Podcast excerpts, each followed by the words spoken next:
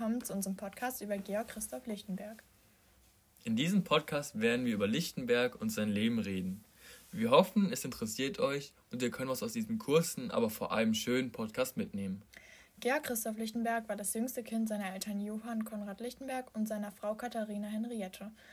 Eine Besonderheit in ihrer Familie war, dass sie 17 Kinder hatten, wovon Lichtenberg das 17. war. Er wurde am 1. Juli 1742 in Oberramstein, Nähe Darmstadt, geboren und verstarb am 24. Februar 1799 in Göttingen. Lichtenberg war ein Physiker, Naturforscher, Schriftsteller und der erste deutsche Professor für Experimentalphysik in der Zeit des 18. Jahrhunderts.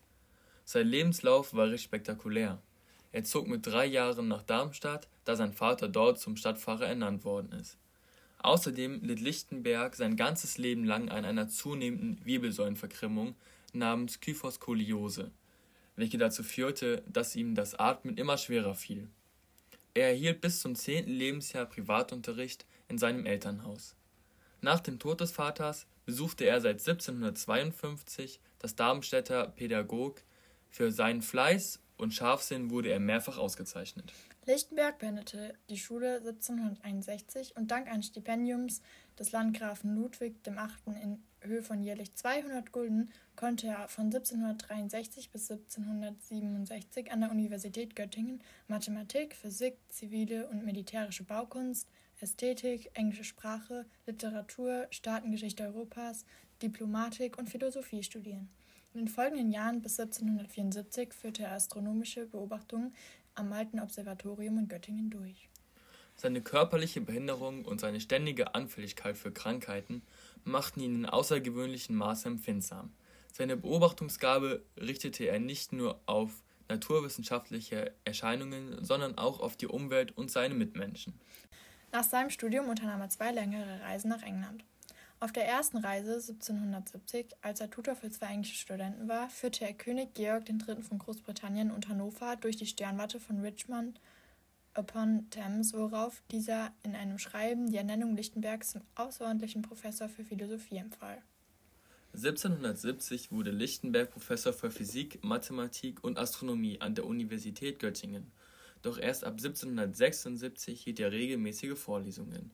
1772 traf er mit dem jüdischen Gelehrten und Wissenschaftler Raphael Levi zusammen. 1777 machte Lichtenberg die Bekanntschaft von Maria Dorothea Stechard. Diese war von 1780 bis zu ihrem frühen Tod Lichtenbergs Lebensgefährtin. Daraufhin, 1782, trat Margarete Elisabeth Kellner als Haushälterin in seinen Dienst.